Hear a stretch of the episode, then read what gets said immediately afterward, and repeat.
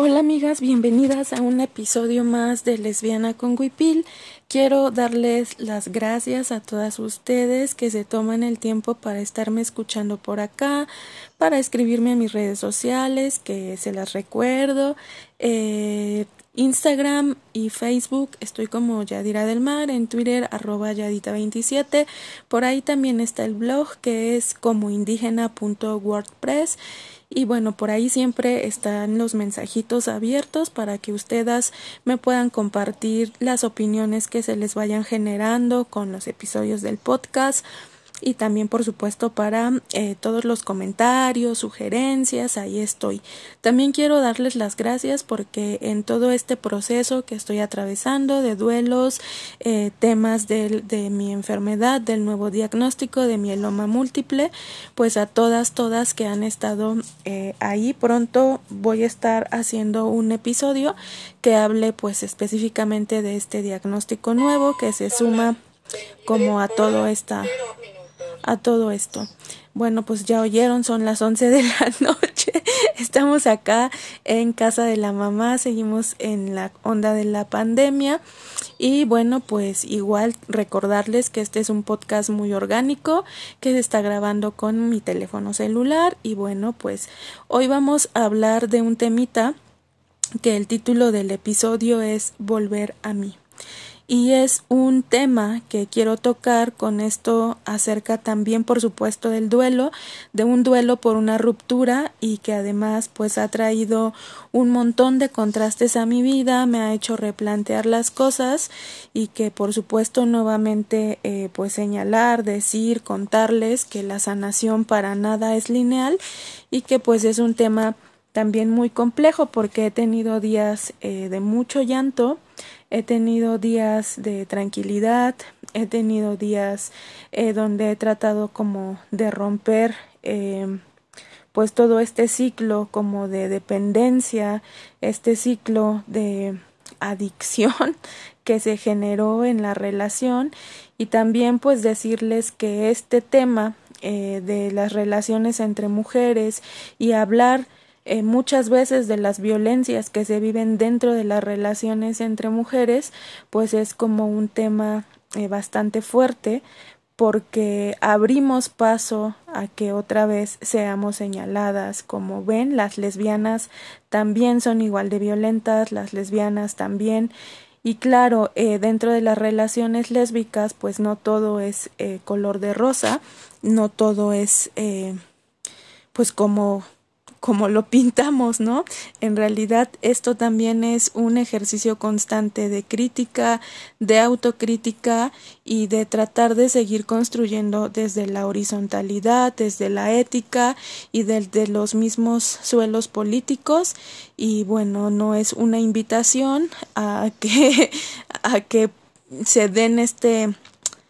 se den estos malos entendidos donde pueda llegar a parecer que yo estoy eh, tratando de exponer o, cualquier cosa a mi expareja porque entiendo la complejidad de ser mujer en un sistema tan culero como en el que vivimos y con toda la violencia que pues vivimos, ¿no? Entonces muchas de ustedes pues la, la conocen por medio de las redes sociales o bueno la conocieron eh, al menos de forma virtual el tiempo que yo compartí con ella porque pues bueno yo eh, soy muy abierta con este tema pues de la lesbiandad que es lo que me mueve es lo que pues me da vida, ¿no? Y el hecho de que en esta relación me haya ido mal no significa que pues ya le dejé de apostar a la lesbiandad para nada, ¿no? Sigo insistiendo por ese camino y pues en algún momento espero que por ahí esté como pues la machorra que, que yo siempre esperado sin idealizar, por supuesto, sino como pues alguien que quiera construir como desde esta horizontalidad, que se quiera revisar y tal. Entonces, pues yo creo que es importante hacer esa aclaración, ¿no? Entonces, pues este tema de volver a mí después de, de esta ruptura, pues ha sido bien complejo porque todos estos días he estado leyendo sobre amor propio, sobre autocuidado. Yo misma he escrito y he hablado en este podcast sobre ello, pero la neta que difícil llevarlo a la práctica porque el camino no es lineal, no es sin piedritas, porque también es necesario reconocer la vulnerabilidad que traemos cargando de heridas no sanadas, de voces que nos han hecho eco, y pues ahí nos encontramos mendigando cariño, atrapadas en relaciones que nos roban energía, porque tenemos bien abajo el autoconcepto o bien las personas con las que creemos compartir eh, la vida pues nos ponen en un autoconcepto pues bien abajo, ¿no? Estuve presa en una relación tan violenta, tan destructiva y muchas me dicen tú, tú, pero pues si tú eres fuerte, eres una poderosa, pero pues sí, yo, que tampoco he sanado, que también me he sentido insuficiente, poca cosa, porque ser una mujer enferma me coloca en esa vulnerabilidad. ¿Es mi culpa? Pues no, claro que no es mi culpa. Una necesita trabajar en sus heridas, claro que sí, pero no vamos por ahí esperando que la mujer que se acerca a nosotras vaya a estar aún más rota y más moldeada en, en la violencia. Necesitamos mucha paciencia para ir reconectando con nosotras mismas, para volver, para entender la confusión de estar en manos de alguien narcisista, ¿no? Repito nuevamente, no es con este afán de patologizar a la morra, sino con este afán de darme explicación a mí porque estoy atravesando y procesando años de abuso, de dolor, eh, y me veo al espejo y me encuentro disociada, eh, hablar de esta ruptura, ¿no? Eh, con la realidad que yo tengo, donde no sé quién soy, ni qué fue verdad o qué fue mentira, de promesas vacías, de abuso emocional. Entonces, eh, he buscado mucha información sobre esto, eh, repito, no por señalar a la morra, no por quitar mis responsabilidades en esto, pero también hay muchas cosas que se tienen que hablar con respecto a este abuso emocional, pues donde todo el tiempo eh, te hacen dudar de tu percepción y de tu capacidad de entender y de hacer las cosas y todo el tiempo estás pensando si no eres tú la agresora, ¿no? Yo al final de de la relación y después de todas las violencias que viví ahí, eh, pues me di cuenta que, que estaba yo cayendo en esta trampa de pensar que yo era la agresora, pues porque todo lo que tú tienes y lo que concibes como tu realidad, pues estas personas te la aplican y te la voltean, ¿no?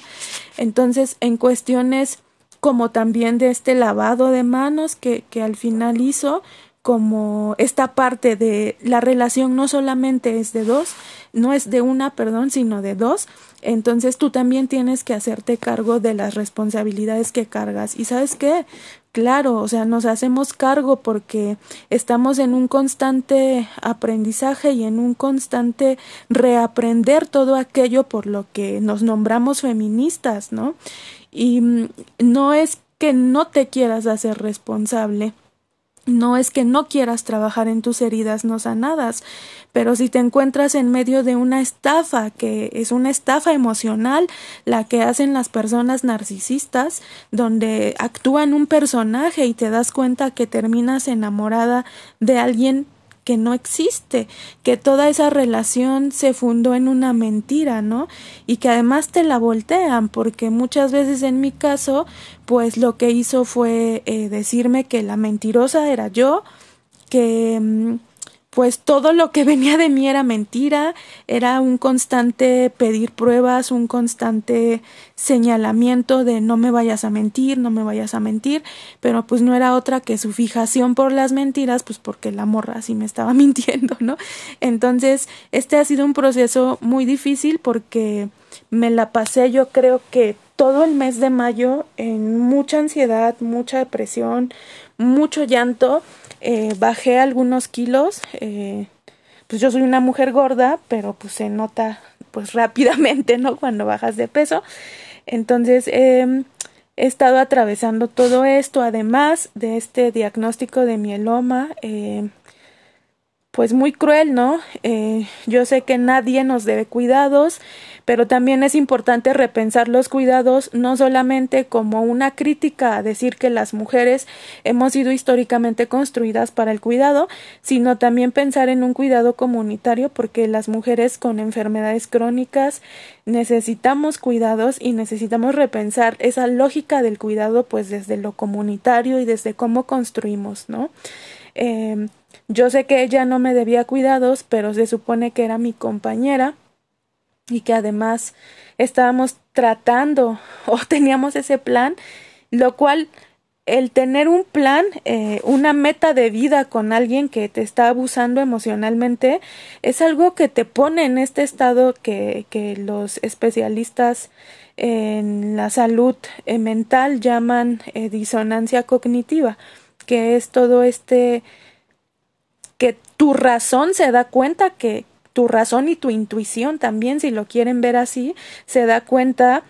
que pues algo está mal, que no está chido en ese lugar, pero también hay otra parte en tu emoción que te obliga todo el tiempo a tratar de justificar sus comportamientos y se crea esta adicción con los periodos de bombardeo de amor y con los periodos de engrandecimiento de evaluación, ¿no? Como temas de eres una chingona, pero eh, pues yo no te voy a aguantar tanto, ¿no? O sea, como temas que están encaminados a devaluarte, a hacerte pequeña y por supuesto pues al control absoluto de tu vida y que pierdas la percepción y tal. Entonces, eh, es muy, muy dura este tema de la disonancia cognitiva porque pues les contaba que yo tenía pues esta idea de que era mi compañera, de que estábamos construyendo un proyecto de vida juntas. Pues sin embargo cuando le comparto mi diagnóstico eh, de por sí ella tenía como este pedo de dudar de mi enfermedad y de pedirme pruebas eh, como me parece también algo bien cruel porque no solamente es el tema de que ella me vio vulnerable y algo que no puedes, puedes inventarte un día, me duele la cabeza, ¿no? Pero inventarte ya como algo más elaborado, eh, como decir, bueno, tengo lupus, me pasa esto, o sea, tenemos eh, una jerga de los, de, pues sí, vocablos que están encaminados como pues a todo el, todo el proceso que ha significado la enfermedad. Entonces, ella ya tenía como esta duda eh, y lo cual es cruel, ¿no? Porque sí, yo pues puedo reconocer que tal vez alguna vez eh, pues me aventé una mentira, ¿no? Pero no de esta magnitud, ¿no? O sea, eran como mentiras piadosas, lo cual pues tampoco está chido, pero no, no, no me refiero como a estas mentiras donde yo vaya a inventar como todo una enfermedad que además, eh, si fuese una mentira, pues lo hubiera inventado en el transcurso en el que nosotras fuimos pareja. Sin embargo, pues no fue así, ¿no? La, la, mm, el diagnóstico yo lo tuve mucho antes de conocerle a ella. Entonces, eh, cuando le comparto este diagnóstico de mieloma, pues lo que yo le pido es que, bueno, eh, debido a esta dependencia, a esta codependencia, a esta adicción que se genera en estas relaciones eh, de abuso emocional de, un, de narcisistas, pues yo lo que les, le digo es, aunque no seamos pareja, quédate como mi amiga, como mi compañera.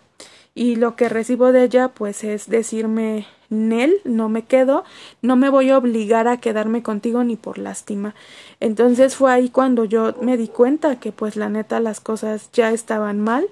que ya no había como posibilidad de arreglar y aunque es difícil establecer esta cuestión del contacto cero, eh, pues ahí vamos, ¿no? Paso a paso. Entonces, en todo este proceso de como de volver a mí, pues se requiere la reconexión con nosotras mismas, ¿no? Entonces hay que primero entender como toda esta confusión, empezarle a dar nombre a lo que pues vamos pasando en todo este proceso de la disonancia cognitiva, porque es una etapa donde pues suelen quedar atrapadas las víctimas de, de, de personas narcisistas entonces hay que empezar como a darle sentido a esto para que empecemos a procesar el abuso, el dolor, el horror, de ver cómo pues nos empezamos a disociar, de hablar como de todo, cómo se nos rompe la realidad y donde no sabemos pues quiénes son, ¿no? Entonces eh, este proceso ha sido como de reconectar con,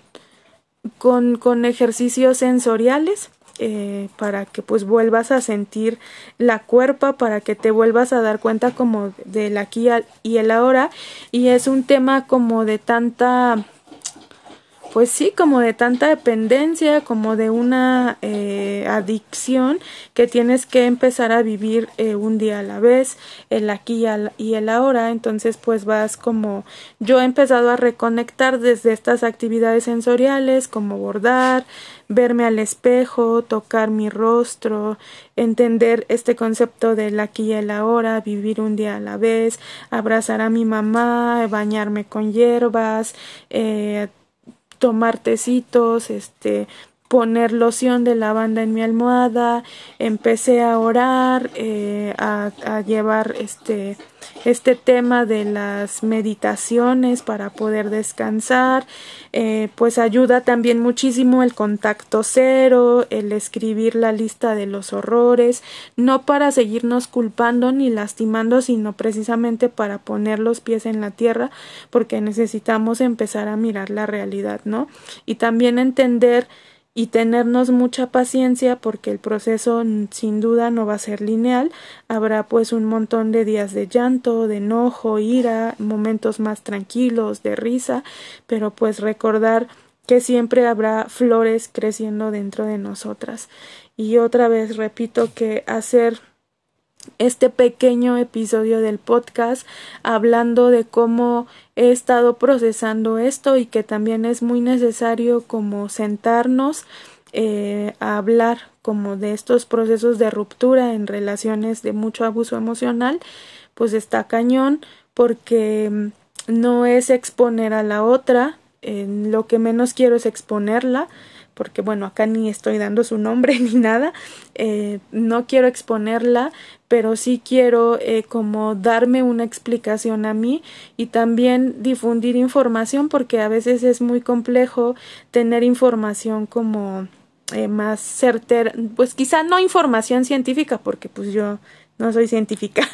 eh, ni soy una profesionista de la salud mental. Sin embargo, creo que también eh, que tú puedas, que la palabra llegue a otras que están pasando exactamente lo mismo que tú o que se sienten igual de vulnerables que tú, ayuda a formar lazos eh, de la, comunitarios, lazos entre mujeres que pues puedan ayudar a estos procesos de sanación. No es un, un episodio para basurearla a ella porque no es así eh, sino que es un episodio que al hablarlo me permite ir contando la herida y que además es una historia muy a grandes rasgos porque las cosas como más íntimas, más personales, más dolorosas, pues esas las tengo que trabajar y procesar yo, ¿no? Pero eh, creo que es importante como pues sí tener como esta visión de que tampoco acá se romantiza tanto este tema de las relaciones entre mujeres, que hay cosas que necesitamos seguir trabajando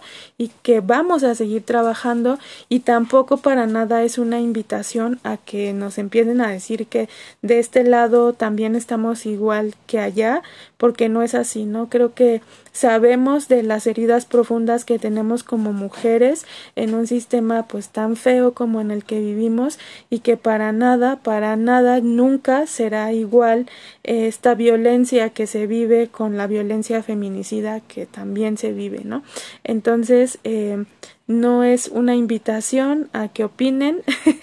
bueno, sí que opinen, claro, eh, pero que opinen pues las, las, las lesbianas a quien nos incumbe esta historia y quien nos atraviesa particularmente esta historia. Y que por supuesto también hay mujeres heterosexuales allá que me están escuchando y que pues también entiendan como pues este tema más que eh, como de la reconexión con una misma cuando se está viviendo en una relación de abuso, ¿no? Ese es el punto, creo que el hablarlo sana, el crear lazos sana y el reconectar con esas actividades sensoriales, pues también es muy sanador y es parte de estos procesos de duelos y melancolías que les tocaba el capítulo anterior, ¿no? Entonces, eh, pues quería compartirles eso. Les agradezco una vez más por escucharse este episodio y pues abiertas eh, las redes, abiertos los mensajes para que podamos seguir conversando y dialogando eh, del tema